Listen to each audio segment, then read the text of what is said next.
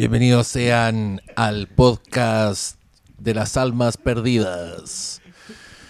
Tanto tiempo, cabros.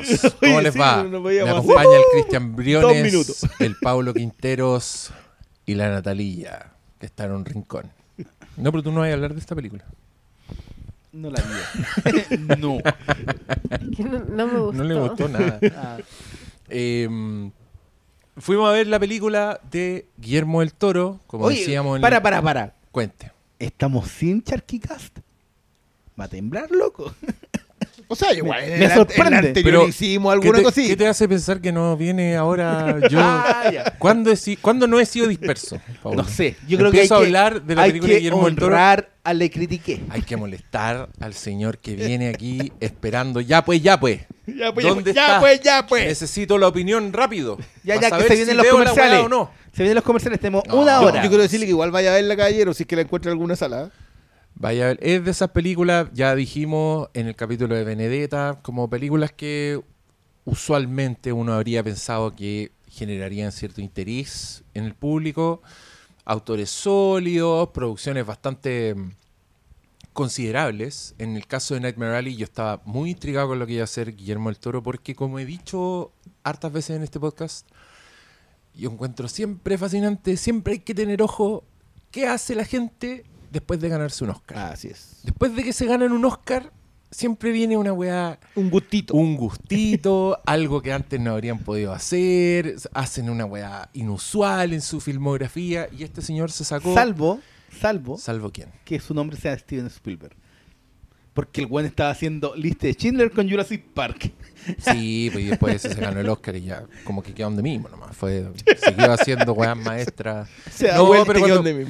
Cuando directores como más pequeños así se lanzan a comillas y después tienen este como no sé, como el, el apoyo extra que te da un Oscar, siempre salen weas así. ¡Wow! Em, Como Iñárritu. Ah. ¿Qué hizo ese weón después de ganarse el Oscar? Eh, ¿Qué hizo después de Birdman? Se ganó otro Oscar. Después se ganó, los, se ganó los Oscar como dos, tres Ya, años. pero, pero creo que igual califica. Si el Renacido es una weá así, una producción de no sé cuántos millones de dólares con unos planos larguísimos que Pero el, igual re- tiene el- como es el un Renacido, salto- ¿se lo gana por el Renacido y después por Roma? ¿O por Roma Roma es se de gana Cuarón. guion? Roma es de Pero de Cuarón. Cuarón, perdón. Oh. Me pido disculpas a todos los mexicanos que nos escuchan. Ya, pero ese, ese, es otro, po. Cuarón se gana un Oscar y después hace Roma. Se gana... No, pues no se lo ¿No? gana por Roma. Oye, pero oye, yo sé Ya, que vamos, a borrar, Cuarón se lo ganó vamos por a borrar toda esta parte. Cuarón se lo ganó por Gravity, ¿a dónde? Sí, po. ¿Sí? po. A ver, yo me acuerdo que hay Es que, tres mexicanos que se, ganaron, ¿qué me hacís dudar, weón? que se ganaron el Oscar, así como en cinco años, cuatro eran para mexicanos. De eso me acuerdo. Ya, vamos. Mejor director en el Ganó 2014 por Gravity y después de Gravity se saca Roma, que Ya. yo encuentro es otro un Es lujo. un gusti- Califica en Sí, este capítulo que sí, yo estoy diciendo gente que se da gustitos después de ganarse el Oscar.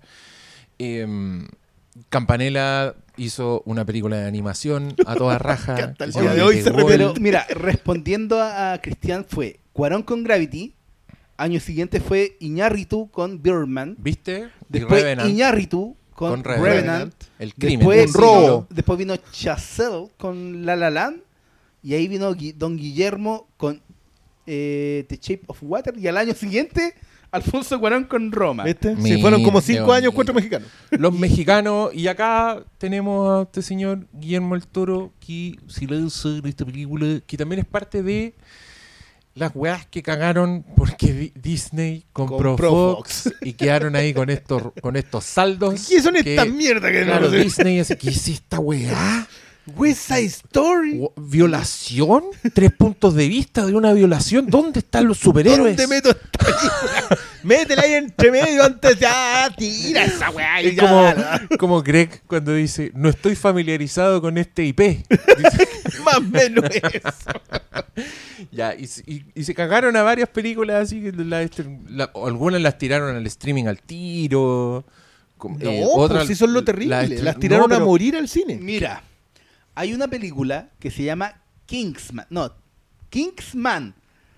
Que es la precuela de Kingsman. Ya, pero igual esa es una IP. No, iba a salir, Sí, pero. creo como Sí. en... A mediados del 2019 fue postergada a noviembre del 2019, después fue como a febrero del dom- del 2020, llegó la pandemia, se estrenó a finales del 2021. ¿Y tú la viste? Yo la vi. Sí, es que esa también es parte de esta camada. Yo también la vi. Pero ¿cachai? Pero todo esto es parte de, de películas Fox que vienen pateando. Sí, Hay que claro. recordar que, Pero yo te diría que son las que, Searchlight loco, son las que están estrenaron sufriendo. lo que tú creías que no iba a llegar al cine, que eran los nuevos mutantes. se me había olvidado esa, Sí, se te olvidó esa. Pero esa la tiraron así como en medio de la pandemia a morir. Pero llegó. Tú decías, no, esta se murió, nunca la vamos a ver. O sea, yo estaba. No, me, no ¿La empecé. No empecemos, todavía no lo veo. No empecemos, Pablo, ¿No con, cosas, visto? con cosas que decíamos que no iban a existir y terminaron existiendo. No empecemos con eso.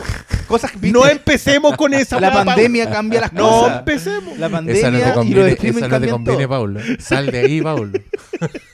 No, no te hundas en ese, Oh, con ese es- barco. Este Last Duel me gusta.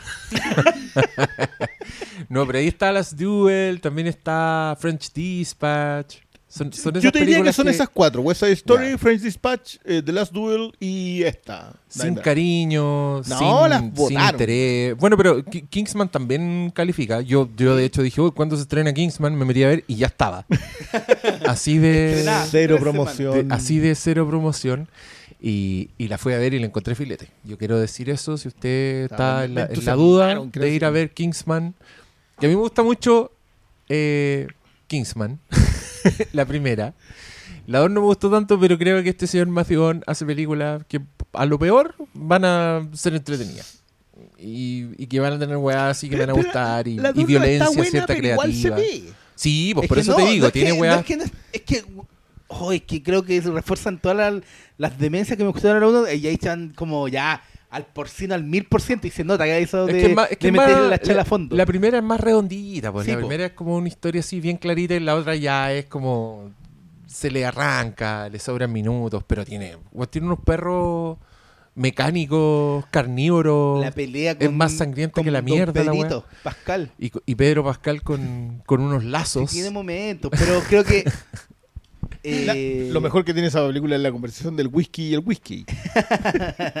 E- Esa es como- Si, si tú pero lo creo dices, que, que con esta nueva, que lamentablemente no fue muy bien promocionada, eh, Puta, el como weón que- generoso. co- no, estoy Sí. generoso.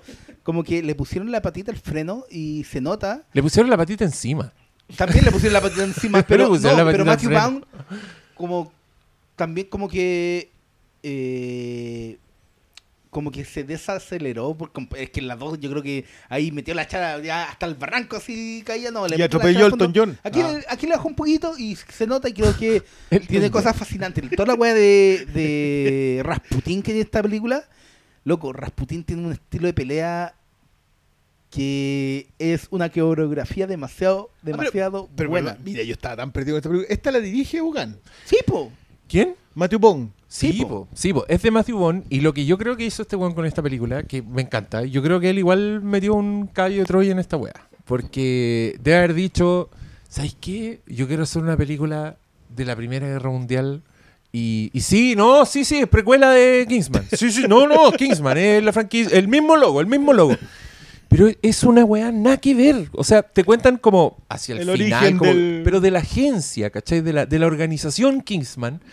Eh, hay algunas weas así que yo igual las encontré medias sacadas de la raja, pero básicamente es la historia de un weón que no quiere volver a la guerra, que es Ralph Fiennes, y no, no quiere inmiscuirse como en los asuntos de espía y de guerra, y por las weas que pasan en la película se termina involucrando, y él es la estrella. digamos que es Esa wea también me gustó. Aquí no hay, no hay un weón joven que hay que hacerle, Ah, que hay que pasarle la No, antorcha. Pero piensa tú que es alguien que conocía al archiduque Franz Ferdinand y va en el auto y cachai, Ah, weón, no. eh, eh, tiene tiene Igual tiene, mo- tiene secuencias de trinchera eh, eh, es sí, súper tiene- llamativa tiene, visualmente Tiene Paths of Glory, tiene, Ana- tiene Anastasia. Le lleva 1917. Sí. el, el, el- Tiene Anastasia, pues, weón. no pero el loco decía que igual su, su objetivo es como hacer muchas películas de Kingsman onda después hacer una segunda guerra mundial como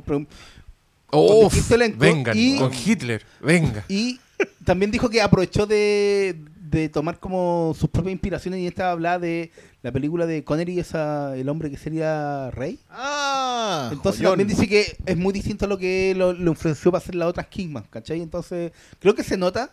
Pobre Mark que- Miller, güey. Y, y lo, y lo otro Pero si no ha sido su año, güey. No, pero no existe tampoco en, en- en el cómic, existe solo Kingsman, eh, Y que la es la dos, primera película. Pero ahora están haciendo como una secuela, pero como que esto... No, pero, pero existe, Se arrancaron con los existe tarros. Kingsman, que le pusieron otro nombre, después no me acuerdo cuál fue.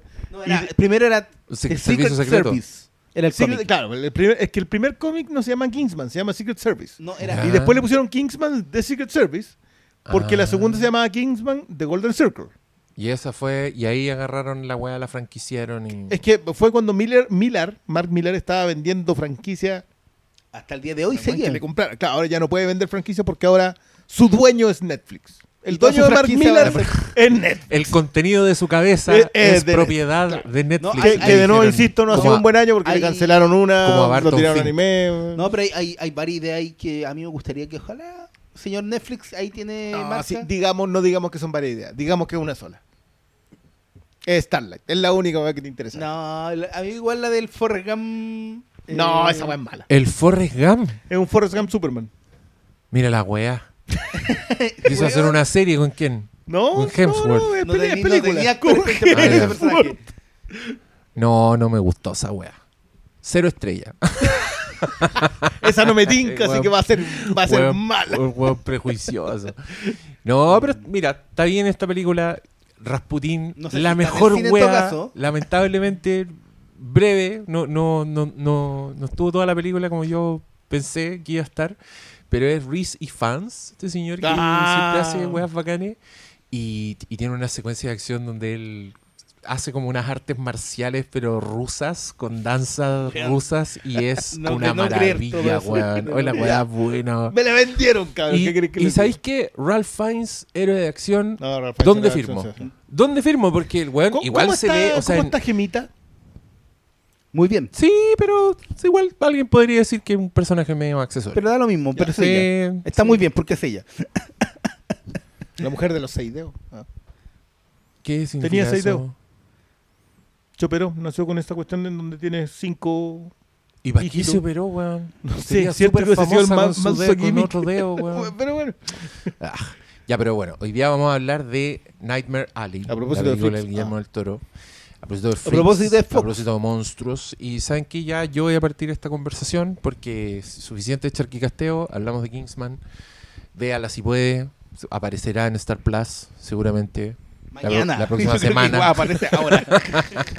ya estaba, ya estaba Last Duel, creo. Sí, ¿o no? pues, Mira, sale el 22 de Ah, febrero. el- no, no, no, Last Duel ya está cerrado. Sí. Pero, ¿Pero sale el Star 22 Plus de- no, el, estaba? el, el, eh, Kingsman sale el 22 de febrero en Blu-ray y Ya. 4K. Así que me imagino que esta semana ya va a estar en. Porque ya estaba la crónica francesa. Ah, no, pues ya, está de está, fines de diciembre. ya está la crónica francesa. Sí. En Star Plus.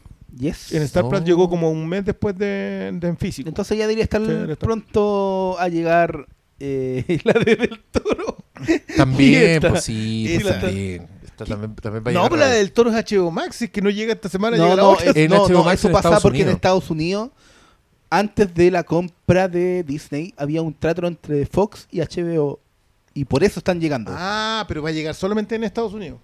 Eh, lo cual implica que va a llegar no, a- no, llegó no, solamente a Estados es Unidos, Para. Estados Unidos. Yo creo que acá va a llegar, pero no, no sé cuándo. No es como en, en HBO Max que tú sabes que 45 días después del estreno llegan, Se ¿cachai? estrena, claro. No, no recuerdo si Fox, Disney, señor Mickey Mouse ha dicho, hola amigos, va a llegar la película en tanto tiempo. ¿Y, y qué le importa si debe ser así como la uña del, del meñique del pie, güey? Nada, si en Star Plus todo, fútbol, fútbol. Con eso le dan tanto. Puta, yo, yo lo contraté por eso. Quiero decirlo. Yo nunca he visto esa weá. Es Yo- que yo le, yo le pongo pasé lo- a mi viejo y le regalé unos foros para que no moleste a mi Ah, mamá. Excelente, excelente. Eh, ya, pues, fui a ver el Nightmare Alley, que es una adaptación de una novela que ya fue película antes. Eh, Pastor, te extrañamos, pero Sí. si tú quieres llenar también ese el vacío de 1947, relato, sí. Don Cristian. No, dijo- y, a, y a mí me gusta mucho el original. de hecho, me dijiste que tenías el criterio. aprehensiones previas a esta película porque te gustaba mucho la de...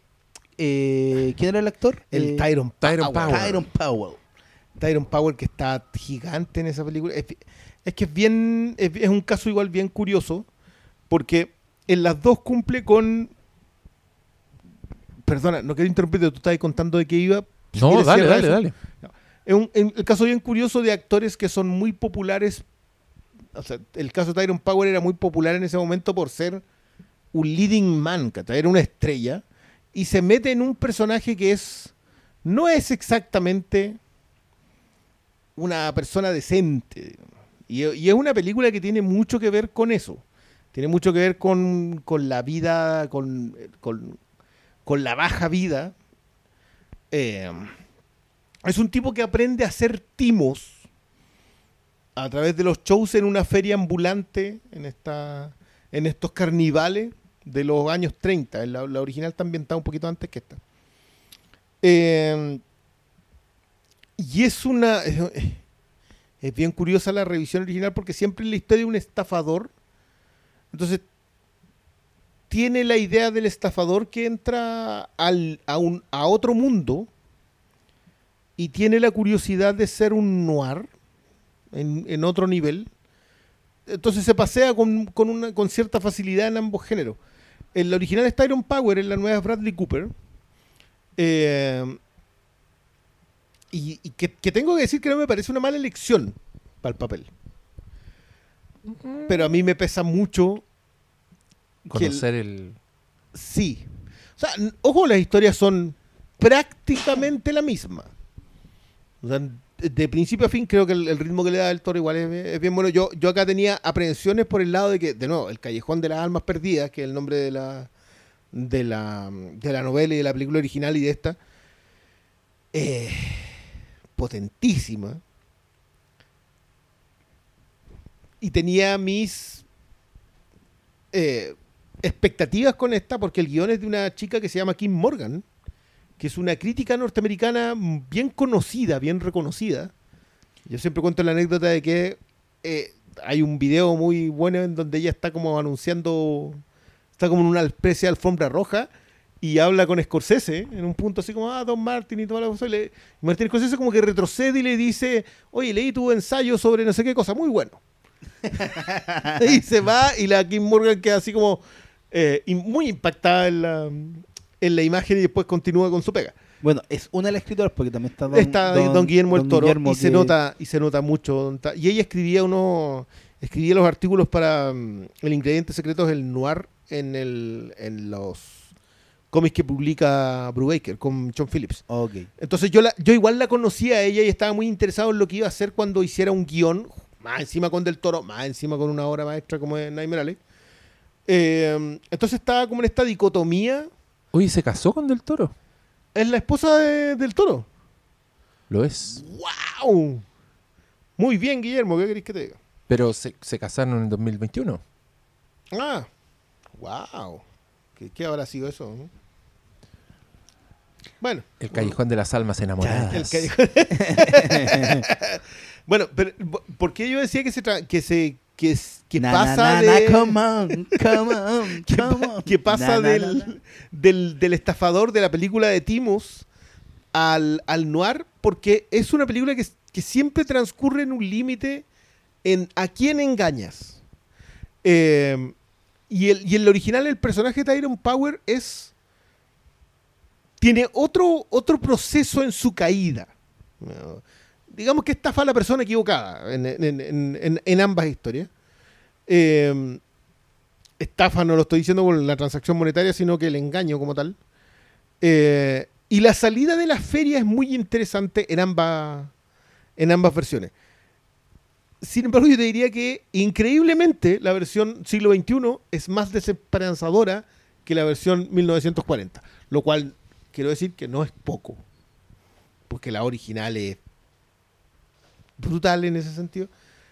No sé, de- vuelvo a insistir en esto, independiente de que me gusta la elección de Bradley Cooper, él es productor también acá, si fue la precisa. Creo que hay un par de cuestiones de casting acá que no funcionan. Mm. Yo quiero decir que no me funciona Bradley Cooper, pero no me funciona, pero nada, independiente de lo bien que le ilumina, del marco que le hace, de cómo desarrolla su personaje, es Kate Blanchett. Yo creo que es la gran pifia de esta película es ella. Ah, mira. Pero de entrada, digamos, no- vamos conversándola.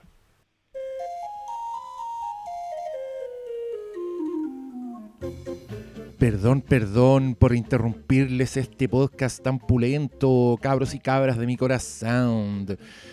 Me dirijo a ustedes en este momento para invitarlos a mi Patreon, que es donde estoy subiendo contenido exclusivo, críticas, material de archivo, bloopers, hacemos un taller, de todo. Y los necesito. Estoy haciendo cosas muy entretenidas allá que ustedes se están perdiendo. Así que los espero en www.patreon.com slash Hermes el Sabio. No se arrepentirán. Y si se arrepienten, ¿qué tanto? Se salen de la cuestión. Yo los perdono. No lo olvidaré, pero los perdono. Gracias por tanto, querida Peoples. Y sigan escuchando este hermoso capítulo del Flimcast.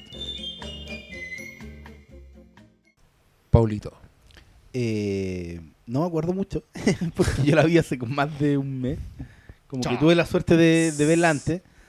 Y, y recuerdo que el Cristian me preguntó, ¿qué tal? Dije, bonita, Que, que es cierto. pero me la cagó completamente Bradley Cooper porque eh, creo que sí, más que Kate Blanchett, él es una lección de casting que a mí no me funcionó para nada.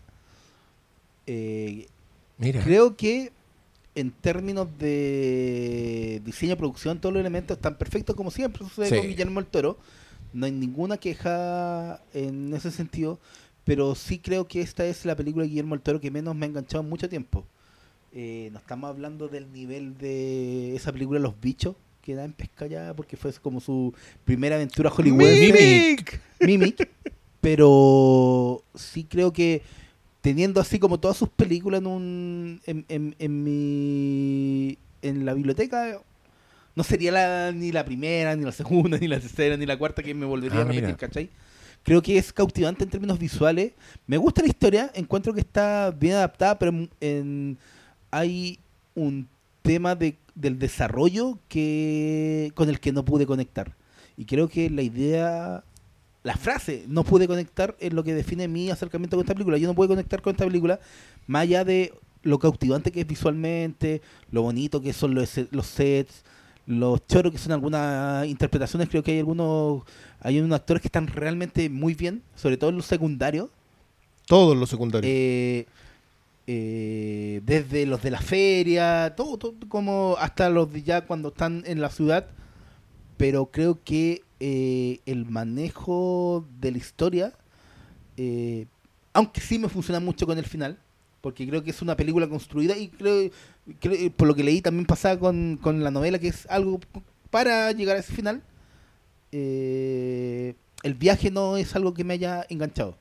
Y creo que es muy raro que me pase eso con las películas de Guillermo el Toro. Entonces, creo que n- no ni siquiera me pasó con, con una que tuvo mucha menos resonancia, que fue como, no sé, la, las cumbres, ¿cómo se llamaba esa? La cumbre escarlata. Cumbre Escarlata, que mucha gente como decía, no, yo con esa estaba cautivado, me enganchó la historia y todo.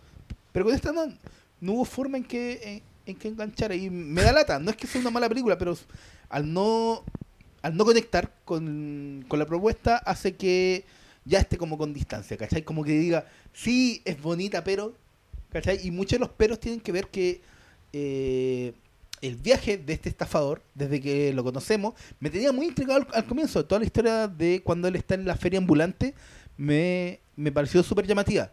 Pero una vez que hacen el quiebre a la segunda la parte de la historia y cómo se desarrolla esa parte de la historia, eh, creo que no me engancha. Y creo que es principalmente porque nunca le compré a Bradley Cooper. La idea del estafador no me funciona, cómo él lo maneja. eh, y no es que yo tenga una ad- adversión contra Bradley Cooper, no es como mi Tom Cruise del Pastor Sala.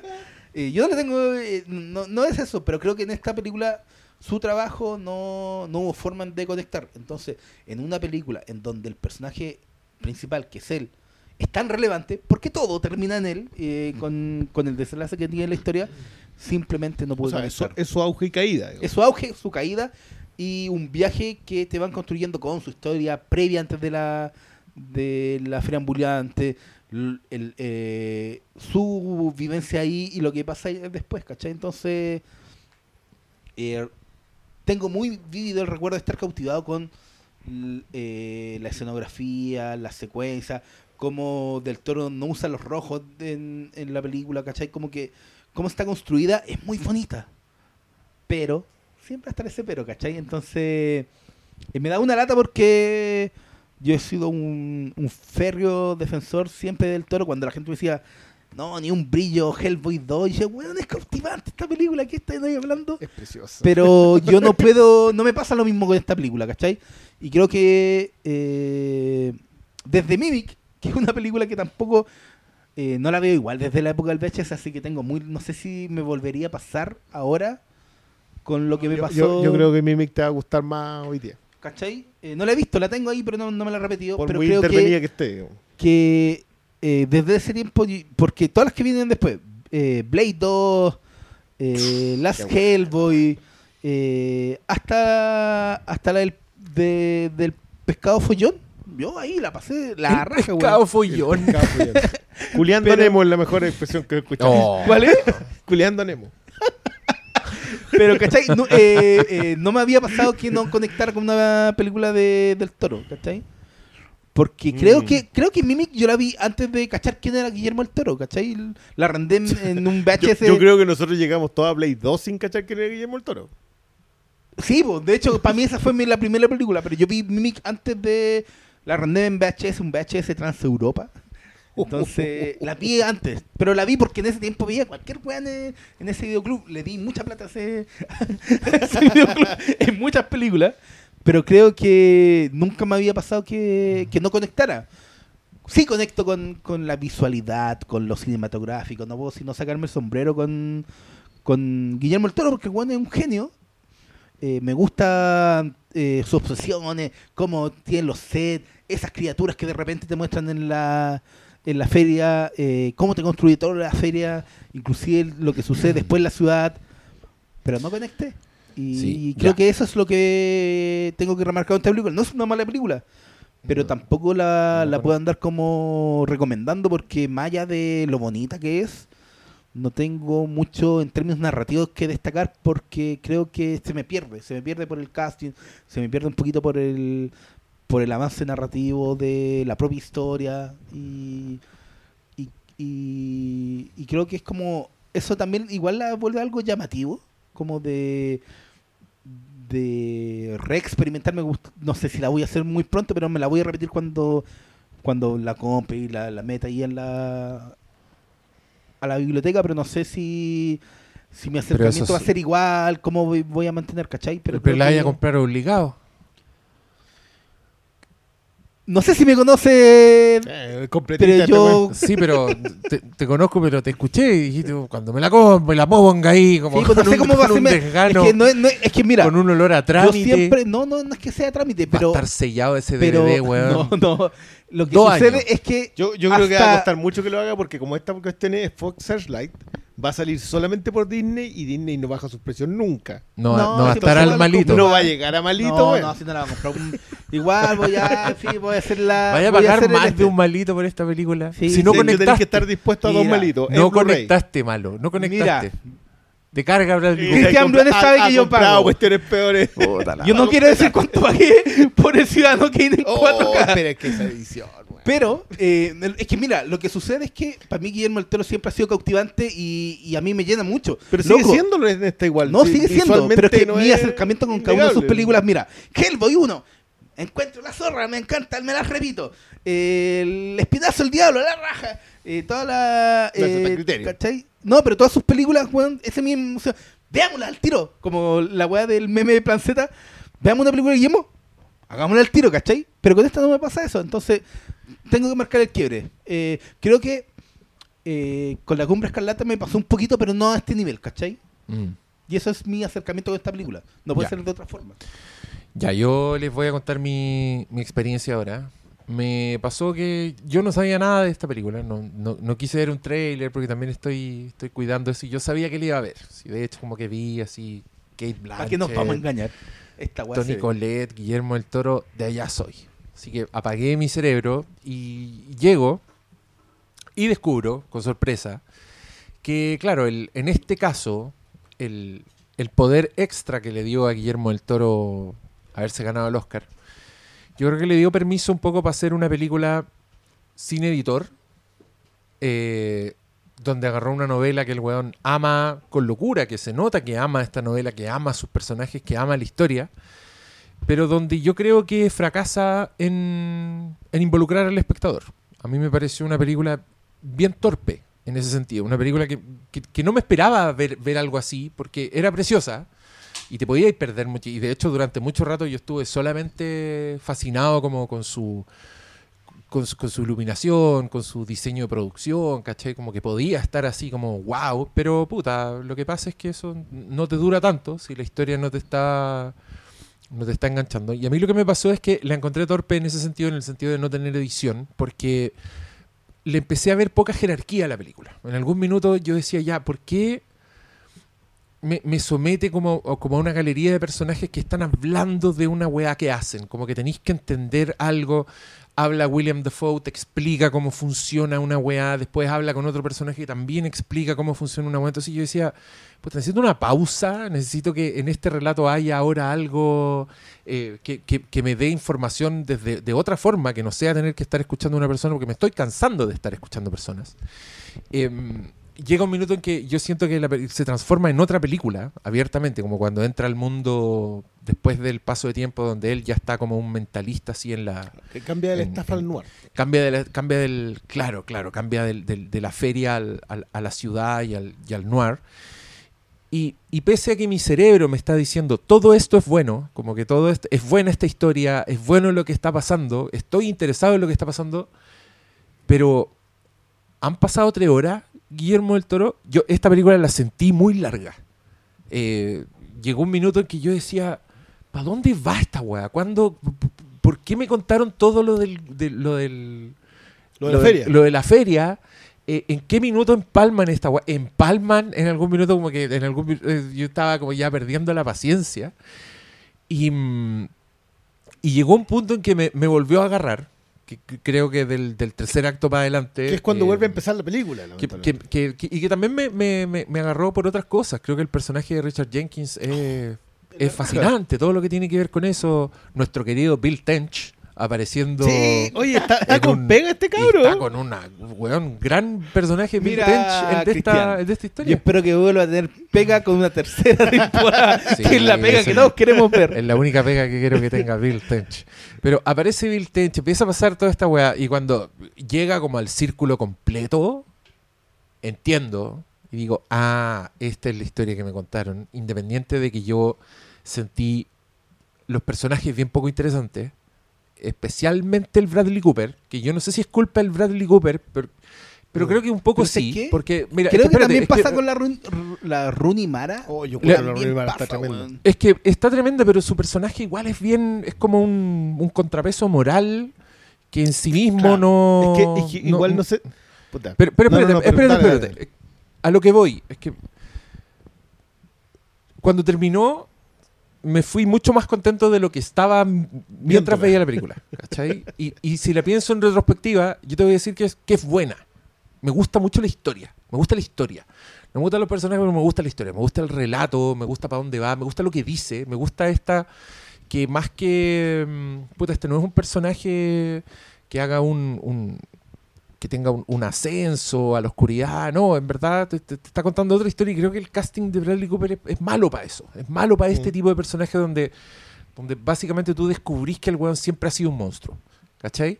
Eh, me dan ganas de ver a un weón que, que, que- me hubiera tenido más de su parte, no sé, un, un Channing Tatum, como un weón que, que tú le veáis bondad, pero yo no le veí bondad nunca a Bradley Cooper, entonces Es que, una- que- eh, que estuviera construido como un misterio, que, que no había bondad en él, no esa weá fue un guatazo así, como que no, no, no funcionó, encontré yo.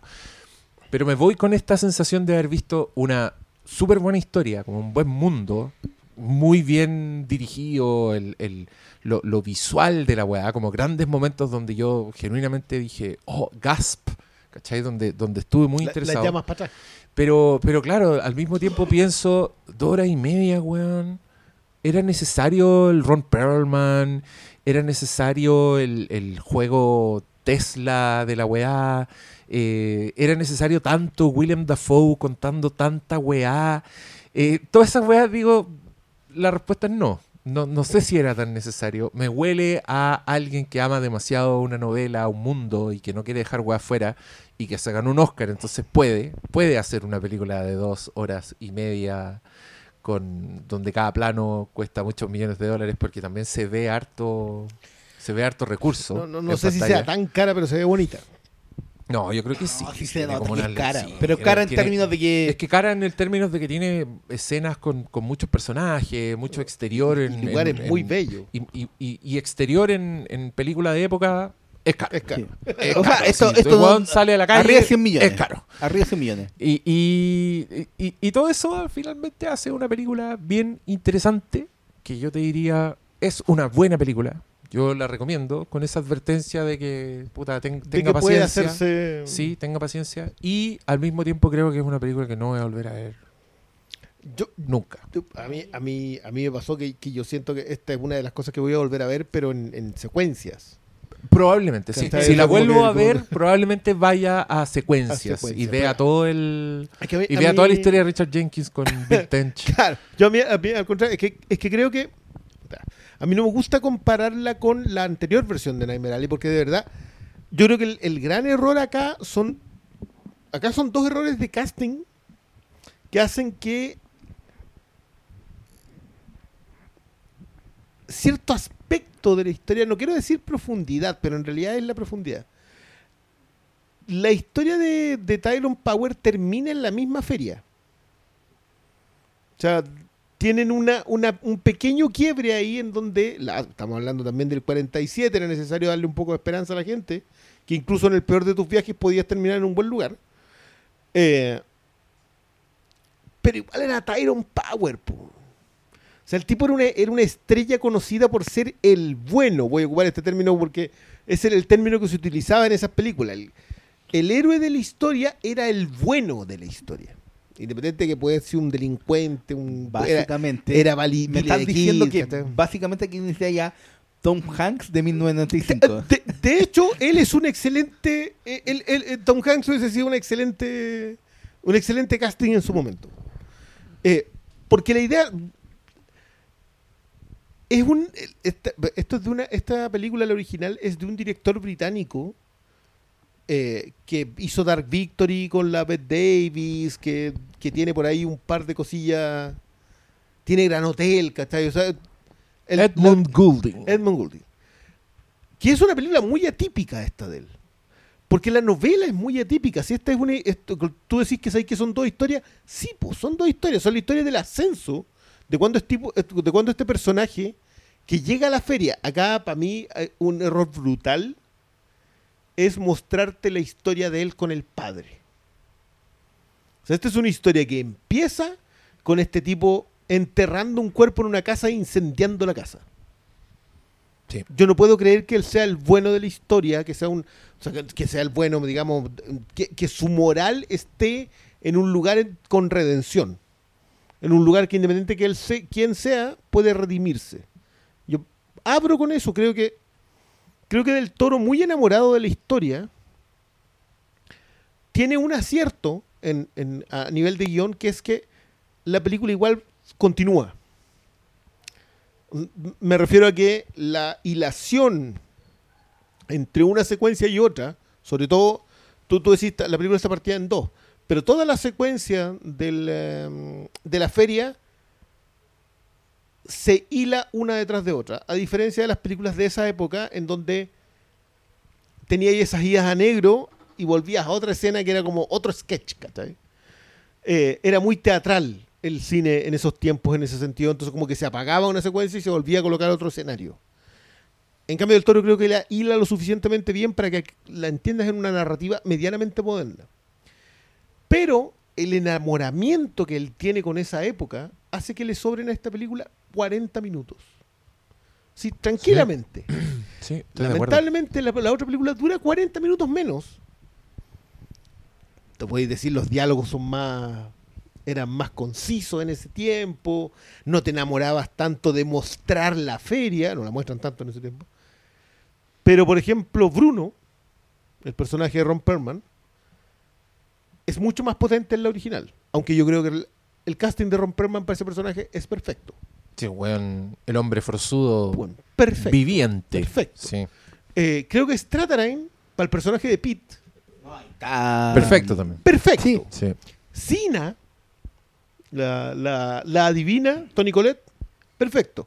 Creo que la Ronnie La fue Mara, igual. la Rooney Mara, Willem Dafoe, están todos, todos en las ferias están, pero precisos. Richard Jenkins, tremendo, tremendo. El Jim Beaver, pa'l- Mary Steenburgen. en una escena que, que es que una escena que es completamente propia de, acá- de, la, de, esta película. Que, que loco, man- mándate una escena con un, con un personaje que es inquietante. O sea, el personaje es completamente Pero, pero Kate Blanchett. Yo, y yo acá quiero entrar, perdón por, por el spoiler, si es que esto les parece spoiler. Pero el personaje de Kate Blanchett nunca la percibes tú como otra estafadora. En la original. Ah. Y es una gran sorpresa en el libro que Lo ella es. saque puñal para apuñalarte.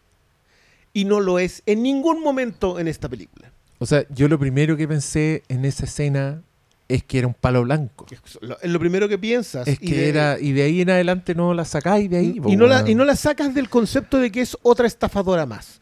Loco, la otra tiene escenas es que es evidente que es una estafadora y aún así no lo ves hasta cuando pega el puñalazo. Eh, estafadora me refiero en el concepto estricto de los personajes que están planeando un timo de largo plazo. Y creo que acá, no de, de verdad, yo creo que la foto que le coloca la, la hace ver como como Greta Garbo, como Verónica Lake, como como No, pero si Sí, le, le- le era da el full el tratamiento de Bueno, le fatal. le coloca, Es una femme fatal desde es que el primer minuto. el Y ese es el problema. es ese.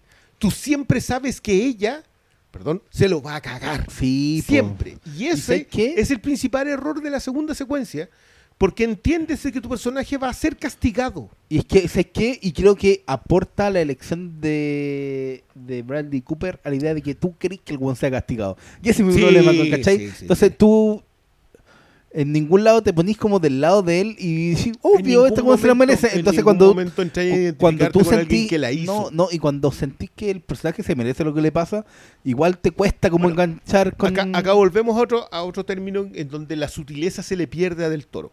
En, eh, cuando pasa lo de Pete, cuando el, caballero se toma el copete equivocado, en, la original, de nuevo, yo de verdad que no me gusta comparar una cosa con otra, pero quiero hacer el punto sobre las sutilezas. En la otra sí es un error. Entonces tú quedas respirando en, ¿fue un error o no fue un error? En cambio acá te dejan la idea de que el error no está en error. El loco siempre está con, la- con, el con el ojo puesto en el librito de las claves. El libro de las claves tampoco existe el otro. Extrañamente alguien tan efectivo narrativamente como del toro se volvió explícito en esta película para justamente los momentos en donde no debía ser explícito.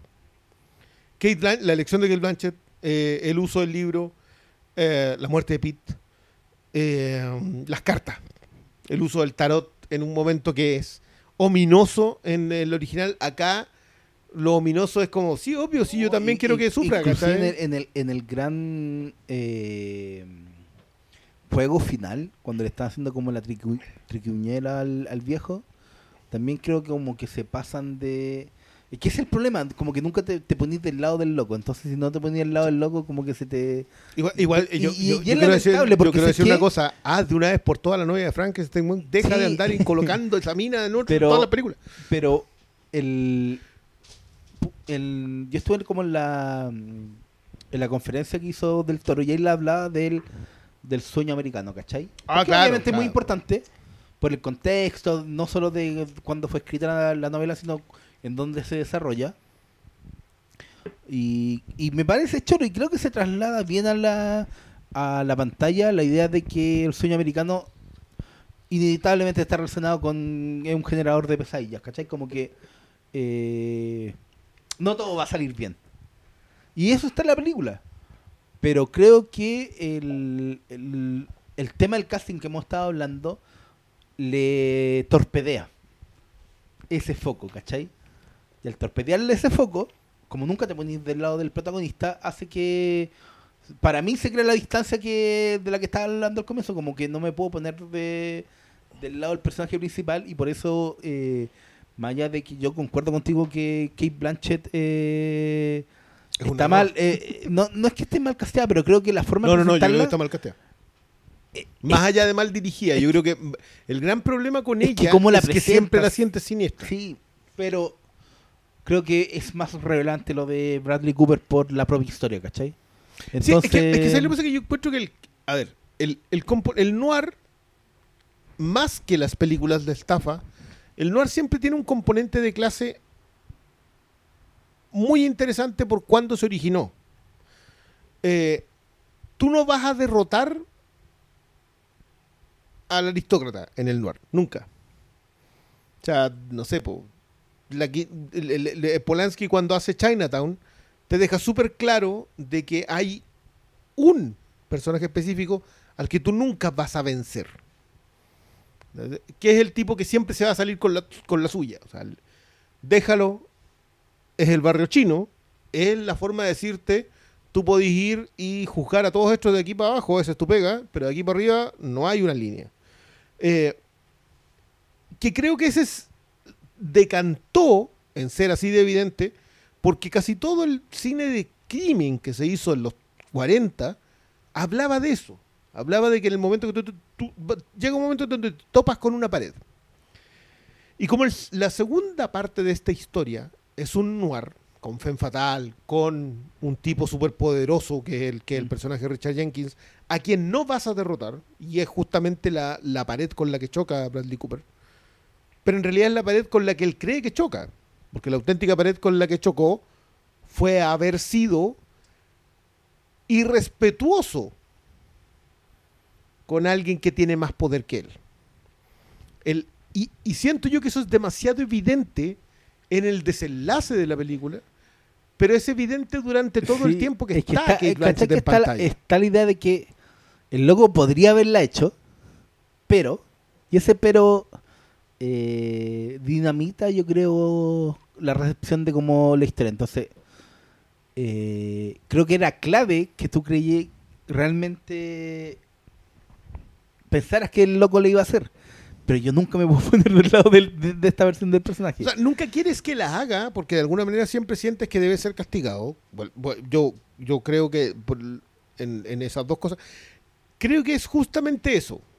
Elimina la sutileza en función de hacer más evidente la historia y cuando si hubiese apostado siempre a la sutileza con dos personajes particularmente evidentes que son la Kate Blanchett y el, y el Bradley Cooper, probablemente hubiese funcionado mejor. Pero la explicita siempre. La explicita está en el diálogo de los, del geek. Tienes que esperar a que sea un tipo que no tenga nada más y ese tipo se va a convertir en el que va a estar encerrado en la jaula por una botella.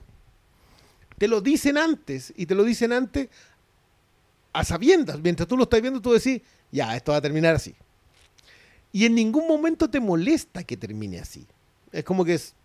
Que, que- que no creo que sea una mala secuencia. De hecho, cuando él se encuentra con. ¿Cómo se llama este cabro que era amigo de los Cohen? El Blake Nelson. El Jim- ¿Cómo se Tim llama? Blake Nelson. Tim Blake Nelson. Tim Blake Nelson. Creo que es, es, es una secuencia que tú decís, ya, perfecto, esto, esto es el remate de lo que estoy viendo. Eh, sin esperanza alguna. Yo creo que también es, Y es es una buenísima escena. Sí, es una buena- Mm. Pero, y aparte que Bradley Cooper lo está dando todo ahí. Como que yo siento que las dos Sí. secuencias en donde la está dando todo es pegándole a Richard Jenkins y en esa última secuencia. como, que, como que son las dos en que lo vi. Eh, ahora, claro, lo, que- lo que decías tú de Rooney Mara, yo, es que, yo encuentro que Rooney Mara es justamente lo que tiene que ser, está en ese, en esa, no. en ese equilibrio perfecto entre ser inocente En la línea, en la y arena. ser ingenua. Mm. como que ese, ese pequeño equilibrio lo, lo alcanzo perfecto. Si a mí de verdad, quien no me funciona acá, que creo que una mala decisión de casting, es Kate Blanchett. Aparte que no, no quiero hacer un juicio sobre su, su aspecto estético, pero no me está dando sutilezas el rostro de Kate Blanchett. Deberían haberla enrocado con, con Tony. Por supuesto. Sí, no sé si hubiese funcionado en ese, en ese rango. De Femme Fatal, sí, sí puede. Sí, tremenda la, la de Tony Collette. Es que creo que también es una, es una combinación es de decisiones. también- Porque, claro, si así el enroque con Tony Colette, como que automáticamente tendría que tener más humanidad, tendría que ser menos mono de losa, weón. Es que está transformada en la fe fatal en donde el, tú sabes que el protagonista Sí, po, pero la es que- vio y cagó. Sí, pero es que, ma- ¿Cachai? Pero, pero, que eso- creo que se les pasa, pero yo se le encuentro que pasa la mano ahí. Yo encuentro que esa weá también es torpe Sí, en la película, porque la parte como de amor de, con, con la que Nunca te la es una weá que, weón, que no va a ninguna parte y que es bien torpe porque dejan completamente de lado al personaje de Rooney Mara durante largos periodos de la weá y entiendo que es el punto, que eso es lo que ella la enoja, pero, pero torpe. No, sí, donde- creo donde- que perdió, su, perdió pulso en sutileza. Sí, don- donde normalmente así una escena precisa y decís mucho, acá me da la sensación de que er- eran seis escenas para marcar un punto. Es que.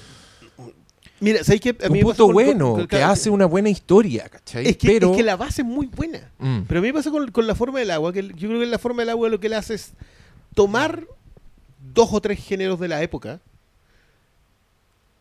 y, y darle un sentido con las opciones que tiene hoy. Entonces, alimenta una narrativa de un tiempo muy pasado, muy ajeno, con el buen gusto que tiene, con, con la Con Con el tiene, con las ojo, con todo. referencias, con todo, con todo, con todo. Y arma una película que, que, que yo entiendo es un homenaje a una era, Y le funciona. pero también el pulso de una era. Y le funciona le completamente. funciona. No, y es un Ah, cuentito Un cuentito chico. Mm. Pero acá el cuentito no es chico. Acá aborda cuestiones muy grandes. O sea, si, si tú lo pensáis, Mank cabe en Nightmare Alley. Eh, Perry Mason, la serie de HBO, cabe en Nightmare Alley. Todas esas historias trágicas de una época eh, trágica de Estados Unidos. Tú, tenías un montón para tirarle ahí. Carnivales, la serie de HBO cabe en, en Nightmare Alley. Como que Nightmare Alley alimentó un montón de cuestiones. Freaks, ni te digo. Todas caben dentro de ese mundo. Pero el engolosinamiento que tiene eh, del toro con eso se le desbordó. Mientras que en Shape of Water lo contiene, acá se le arranca por todos lados. Y vuelvo a insistir, Sí, yo creo la- que. eso- los dos errores lo- de casting no, son brutales. y yo creo que lo llamativo para mí es que en, en todas las películas previas él no se le arrancaba los tarros. No. No, Y en esta yo, sí. yo entiendo, entiendo que tomar el gustito, yo, yo concuerdo completamente con, con lo que dice el Diego a propósito de que siempre hay que prestarle atención a la película post-Oscar de, de directores que pocas veces van a tener esa oportunidad, pero, pero creo que en los últimos años no han sido lo mejor. O sea, me pasa con First Man, que encuentro una película fría, Sí, cuando, po. cuando el loco venía haciendo películas Que no eran eso. que no eran eso, po, que eran películas apasionadas. Y va y se saca una, una cuestión. ¿Cacharon que era una película de, de Ryan Gosling que se llama The Grey Man y nunca se le ha puesto mejor nombre a una película de Ryan Gosling? De- sí, oh, El hombre gris. Sí, el hombre. La otra el Falta que hermanos le hagan rusos para una, una película que se llama El Carepena. El fin. Oh, y el Carepena Gosling. Pero, Puta, el weón fome. pero ¿cachai? Y ahora del toro le pasa esto porque se engolosinó. No, no tengo problema con la engolosinada a nivel estético. Yo, de verdad, esta es una película que es un gozo visual. Sobre todo porque cuando se ve en pantalla gigante se ve muy es- bien. Es más, es más narrativa. pero creo tema, que, sí. claro, que se le escapa. Se le escapa y aparte que de verdad a mí no me gusta hacer estos juicios así como no, esto fue un error, pero sí creo que quizás no fue la mejor elección lanzarte con un clásico clásico que, del que se nota eres fanático después de tu película ganadora del Oscar. Sí, que que igual creo que esto no es algo nuevo. Por ejemplo, pensando en esta película, pienso en lo que le sucedió a Spielberg con Hook. Que creo que, están como resonando cómo se le escapan las películas en términos de... eh, bueno, yo creo que no hay problema de casting pero creo que sí se le escapa un poco en, en términos narrativos. Pero no es algo nuevo. Pero creo que como esta es la película que hace después de, de ganarse un Oscar, es mucho más llamativo.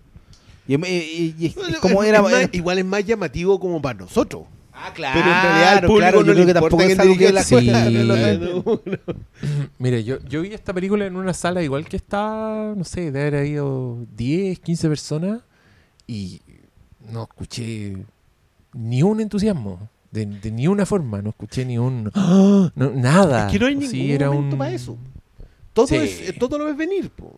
Pero sí. O Peter sea, quizás sacándose los huesos a la nariz de, de Detector Richard de en- mentiras. Sí. Buenísima. Toda esa, toda esa weá. Es que eran Es que, buenas. creo que eran, que- eran pulsos buenos, Oh. pero insisto, 40 minutos menos.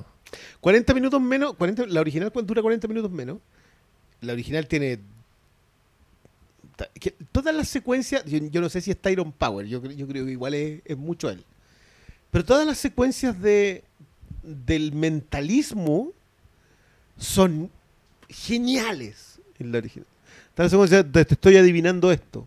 La secuencia de la psicóloga está mucho mejor estudiado. Lo de las grabaciones Mm.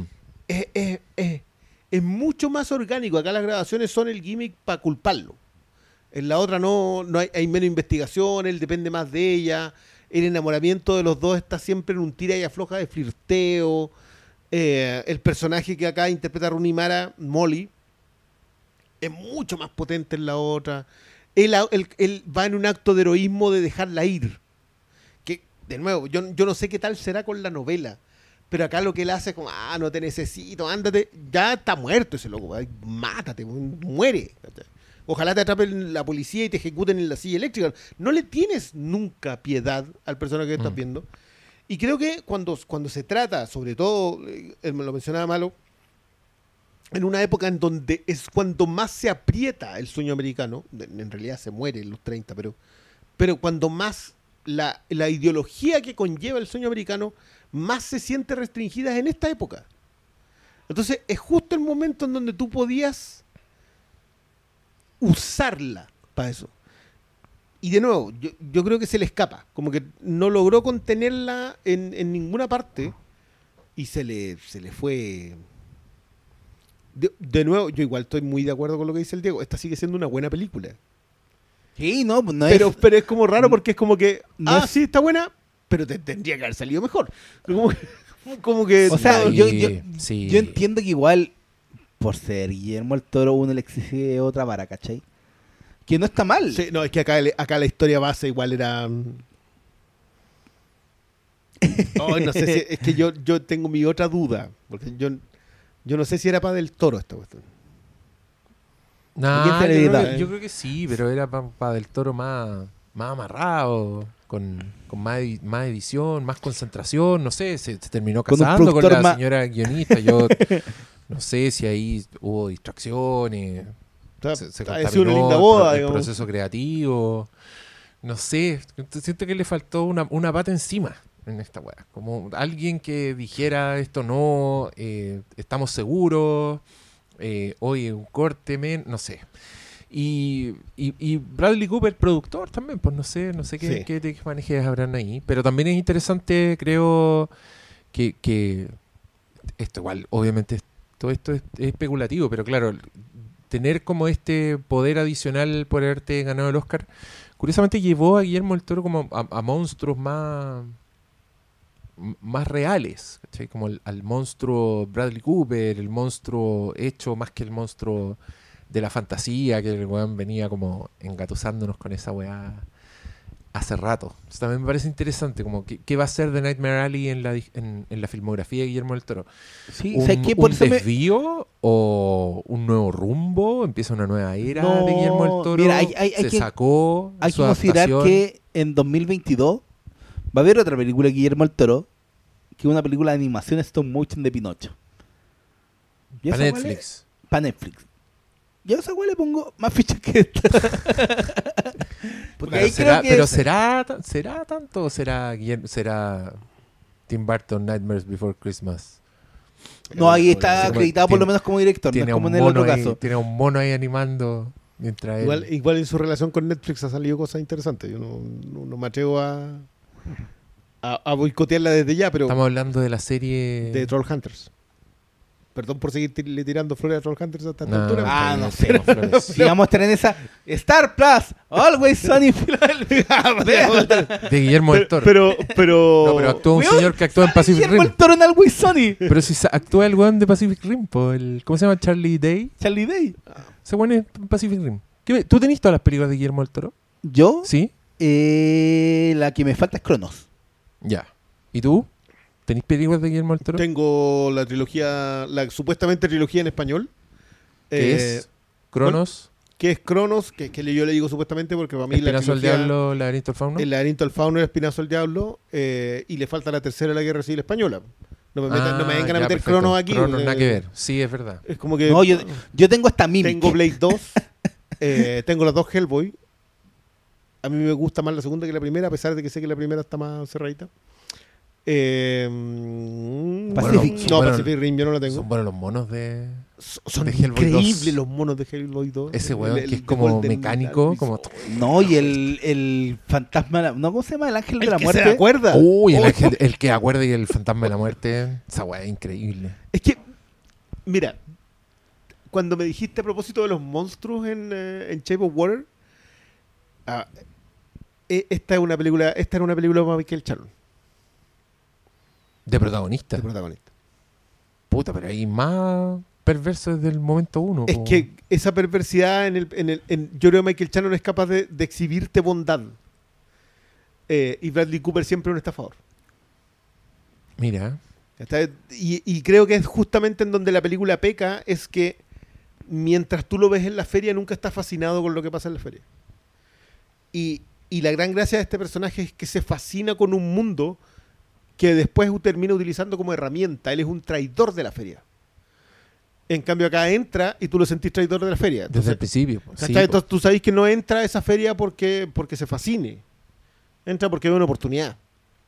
Entonces, mm, te insisto, yo, yo creo que acá son Sí, creo que tiene mucho que ver con la escena del papá, como que te coloca Sí. desde el principio. Está muy bonita, se ven lindas las, las llamas. Sí, pero igual, igual la deja inconclusa, como que te da espacio Te para deja- la duda. sí, y al final creo que, creo que lo usa. Creo que es un bookend. Como.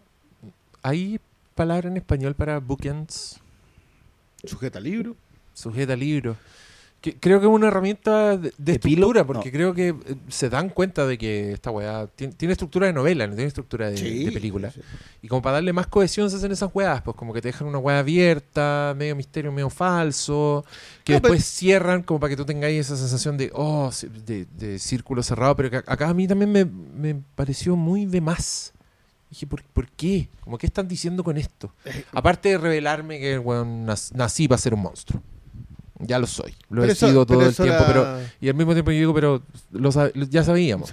Ya sabíamos. ¿Por qué está, Pero lo estructu- vimos. El- porque el- está estructurado como giro? Como que solamente, no, no es un giro, está filmado como giro, pero en verdad es como un detalle más de, de información en el momento. Yo, yo, mi recomendación igual es vean esta primero antes de ver la original, de la primera adaptación de, O de- sea- de Tyrone Power. O sea, de hecho, yo creo que lo que yo prefiero que me ver esta película en el cine que ver el 90% de lo que está llegando al Sí, cine, ¿cachai? sí, es que, es que ¿Cachai? Entonces, es una cuestión muy es- rara. Es, una cuestión donde es, es- es como un- está bonita, eh, no es una película mala. Yo no tengo que decir, no, la vi, loco, bueno, está con una mierda. No, pero está ese pero que, que el que me hace pedirle más. Es Entre pedirle más o Eh, de. igual, igual o es- de este es el curioso caso de eh, ponerle exigencia a una película que está bien.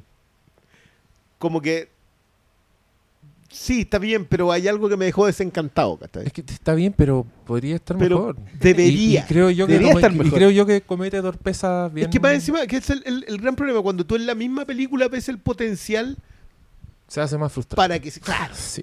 Entonces, y es súper frustrante porque yo dije, ya, esa es ¿qué la se palabra, resuelve? frustrante. Oye, ¿sabes que Yo tengo Hellboy en DVD, porque me la compré muy barata, mucho tiempo. El Espinazo del Diablo, Blade 2 y Pacific Rim. No, tengo no solo tres tienes. eh, No tengo el laberinto del fauno. Yo habría dicho. O sea, tengo en 4K. habría dicho. Tenía esa, la habría dado por.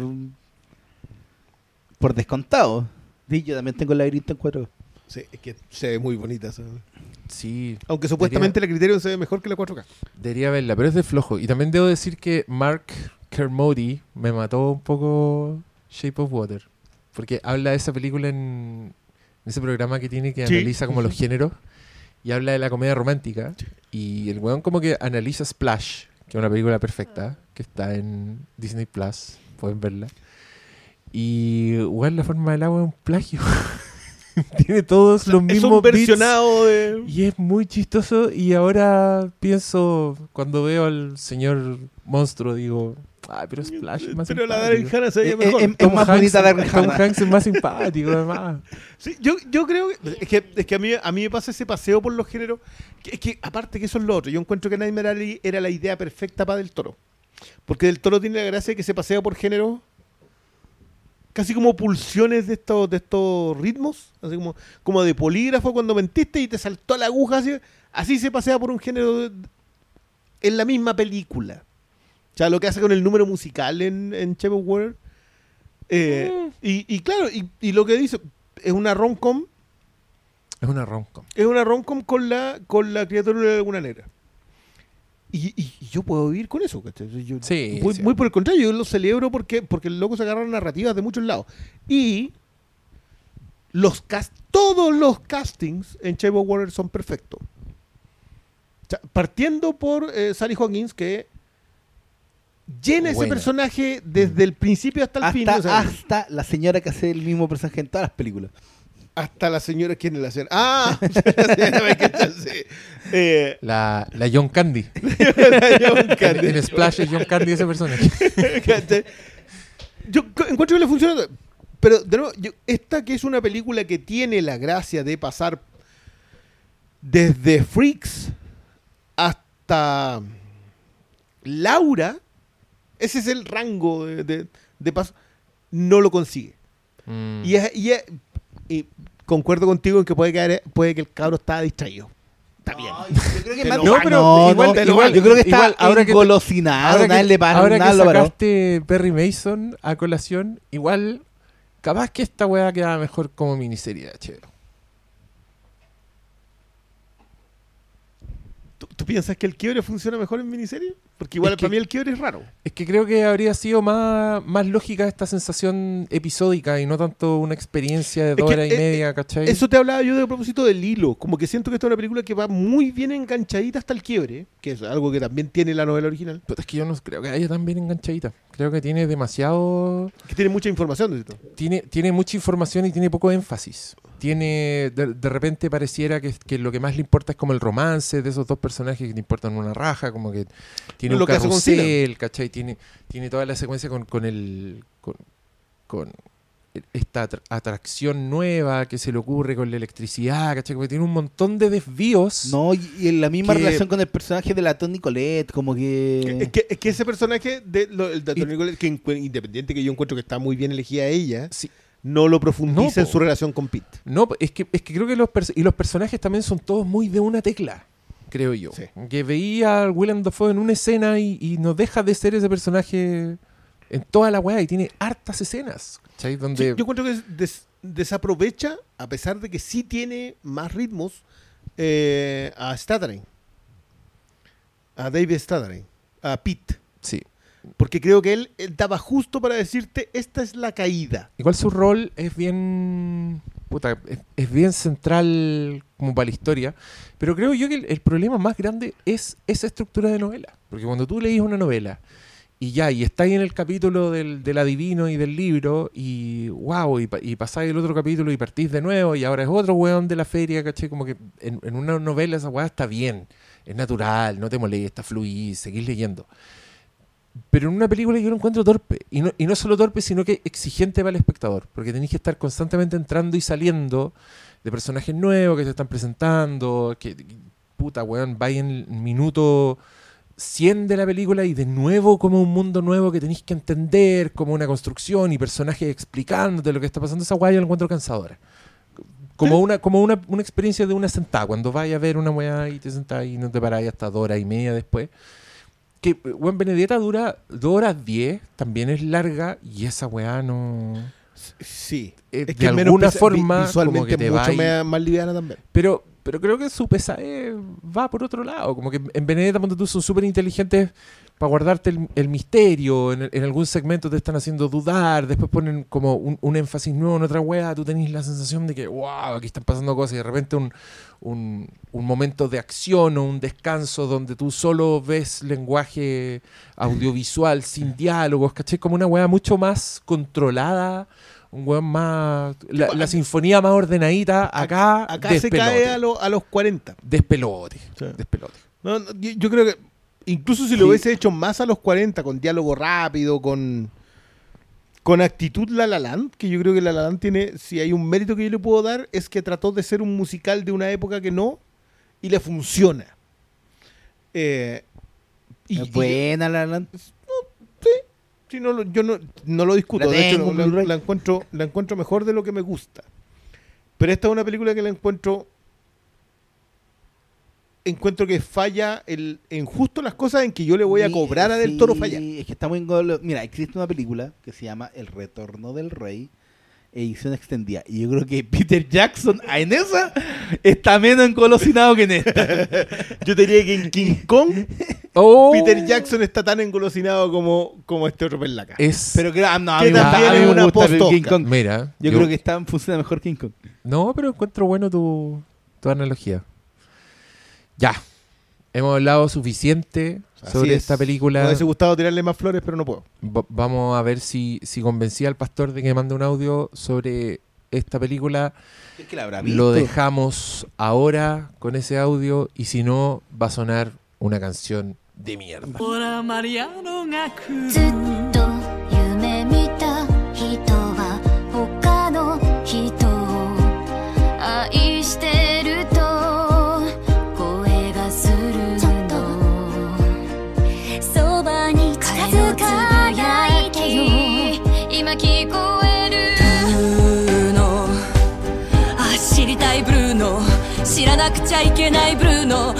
教えて